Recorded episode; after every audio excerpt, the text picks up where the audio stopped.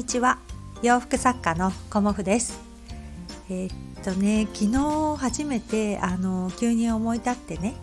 このスタンド FM を始めましたっていうことをあのお話しさせていただいたんですけど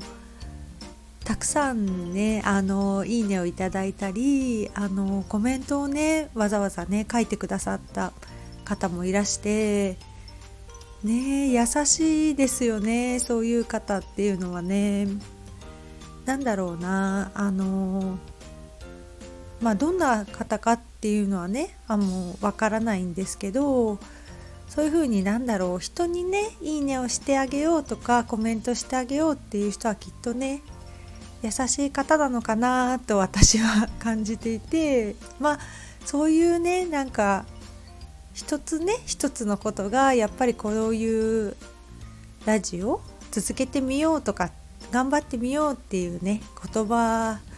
一つでね変われることができるとか前向きになれたりするので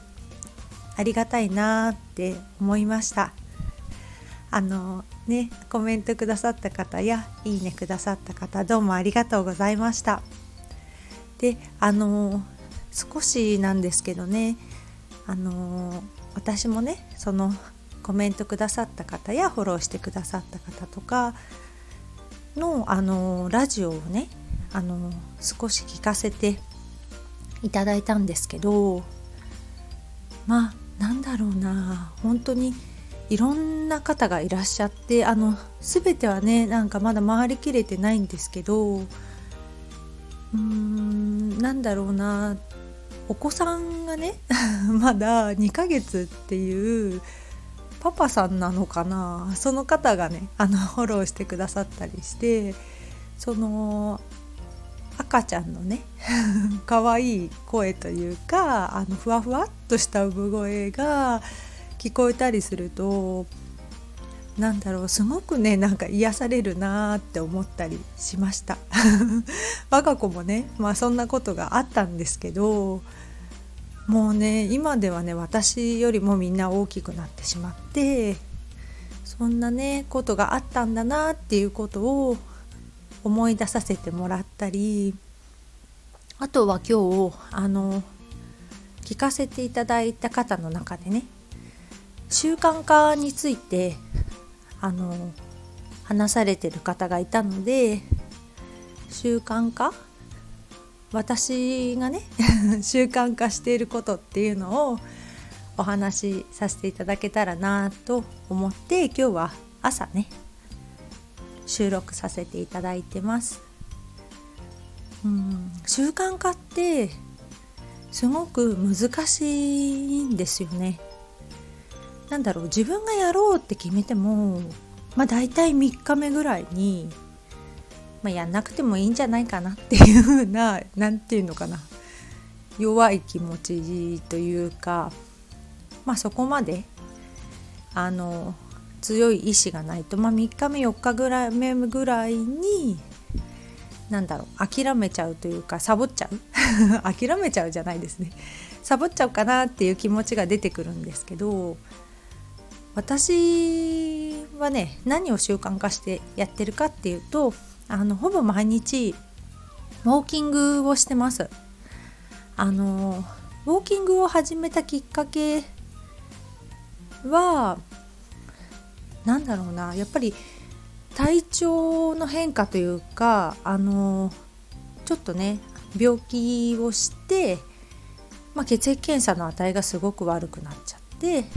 で、まあ、気をつけなきゃなっていうことでまず体重を少し落としたんですけどそっから先ねなんか何にも体重も落ちなくなっちゃってあどうしようっていう時にあの去年の2月だったんですけどまあコロナが始まっ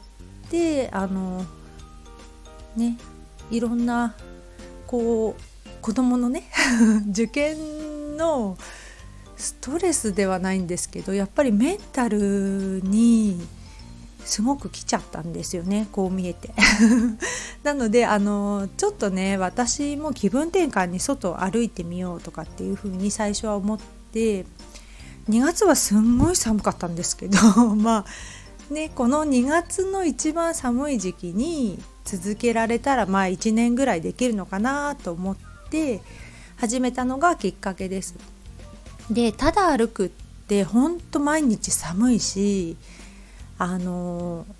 意志が強いとか弱いとかっていうよりも何だろう続ける理由がないとやっぱりね続かないなっていうのを感じていてあの続ける理由っていうのをね最初に考えようかなとかっていうふうに思ってたんですけどそれと同時に数字に見るとすごく続けられるのかなと思ってあのアプリを入れてねあの歩き出すとやっぱり何でしょうね目標を決めてるんですけど8,000歩ってね。8,000歩達成すると何だろう今日も目標達成おめでとうございますみたいなあのアプリからねその言葉が来るのでやっぱりそういう何気ない一言が嬉しくてあの最初は続けてました。でその後やっぱりこうやめようかなっていう時も来るしその時にねあの歩いていていいなって思って感じた成果があったんですよね。でその成果っていうのはあの痩せたとかっていうことでは全くなくあの血液検査の値がものすごく良くなったっていうことだったんですよね。だからあの歩いてるだけで何にも食事制限もしてないのにこんなにね血液検査が良くなるなんてっていうのを私はすごく驚いてでその後からはやっぱりこの値がね悪くなってしまうとまた1年前みたいに病気になってしまうのでもう怖くてね やめられないっていうのがあの今の私です。やっぱりもういい状態をキープするにはっていうのであのただ歩くだけでねあの食事制限とかってすごい辛いのであれは食べちゃいけないとかねそういうの辛いのでやっぱり歩くだけでこのね いい値がキープできるんだったらそんなに簡単なことはないなと思って私は続けてます。で最近ねあの姪っ子から教えてもらったそのアプリでね歩くとスタンプがたまってそのスタンプが15個だったかな？15個たまるとなんかジュースが1本もらえますみたいなコークオンっていうののアプリを入れ出したらなんか余計に